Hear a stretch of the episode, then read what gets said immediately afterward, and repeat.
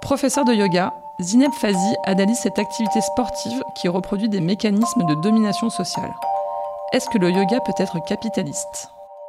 Simone Opinion, Simone Opinion, Simone, Simone Opinion. Simone Opinion. la parole donnée à celles et ceux qui font bouger les lignes.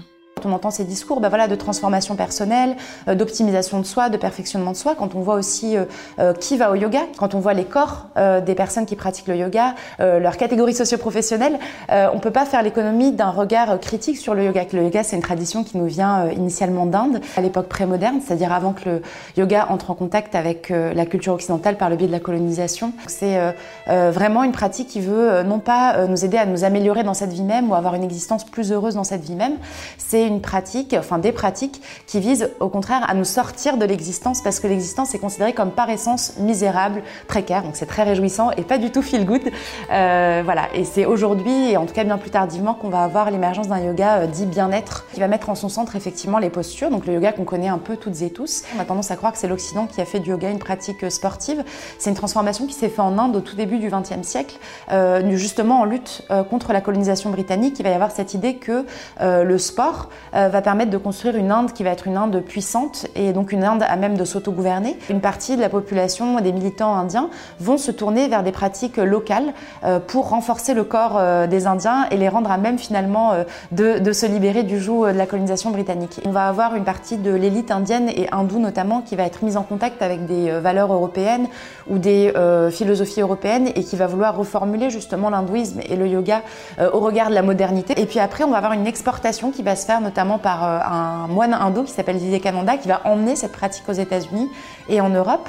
La pratique du yoga, par le passé comme aujourd'hui, ça a été un peu quelque chose qui a été fantasmé euh, et qui a proposé une vision de l'Inde et de l'hindouisme et du yoga extrêmement fantasmé euh, au service finalement des besoins des Occidentaux. Le yoga est devenu une industrie, donc depuis les années 60, effectivement, on assiste à une commercialisation du yoga, un marketing du yoga. Le capitalisme se nourrit de tout et se nourrit notamment de la critique. Ces t-shirts à l'effigie du Che Guevara, par exemple, le- l'exemple classique, et le yoga en fait partie. Il y a eu ce tournant un petit peu euh, New Age euh, qui a pu avoir lieu dans les années 70. On avait euh, une frange de la contre-culture qui était extrêmement critique et qui s'est tournée vers ces pratiques dites orientales pour chercher un contre-modèle de société, au prix d'une certaine appropriation culturelle d'ailleurs. C'était pas par les institutions politiques, c'était pas par la lutte sociale qu'on allait transformer la société.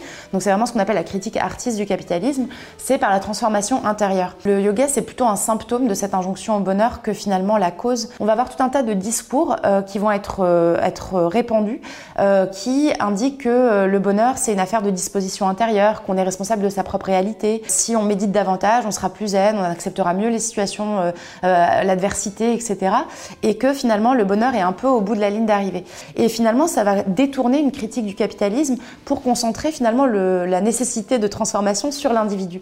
Et c'est ça, moi, que je trouve extrêmement dépolitisant. On va évincer toute euh, nécessité de transformer le système. Or, ça ne marche pas. C'est comme les éco-gestes. Les éco-gestes, c'est super, euh, mais finalement, euh, c'est pas ça qui va permettre euh, de, de lutter contre le changement climatique de manière efficace. Le bonheur, finalement, il peut pas être individuel. On peut pas être heureux et heureuse toute seule dans un monde qui brûle autour de nous, à moins vraiment de se mettre des œillères, mais personne ne le peut à long terme. On n'a pas le choix. Le yoga est politique. Et il a toujours été instrumentalisé, par l'extrême droite hindoue en Inde aujourd'hui.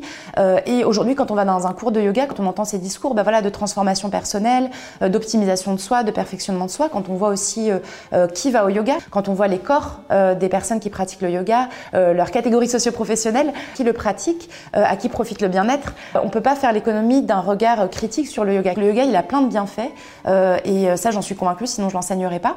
Mais finalement, cette injonction au bonheur, pour moi, elle, est, elle est illusoire et finalement, elle est contre-productive. Comment nous, est-ce qu'on s'en empare, nous, professeurs de yoga et nous, pratiquants, de yoga, et essayer de proposer une pratique qui soit la plus possible en marge de ces injonctions. C'est en tout cas euh, ce que je souhaite et ce qui existe déjà par ailleurs hein, dans tout un tas de, de cours. C'était le podcast Simone.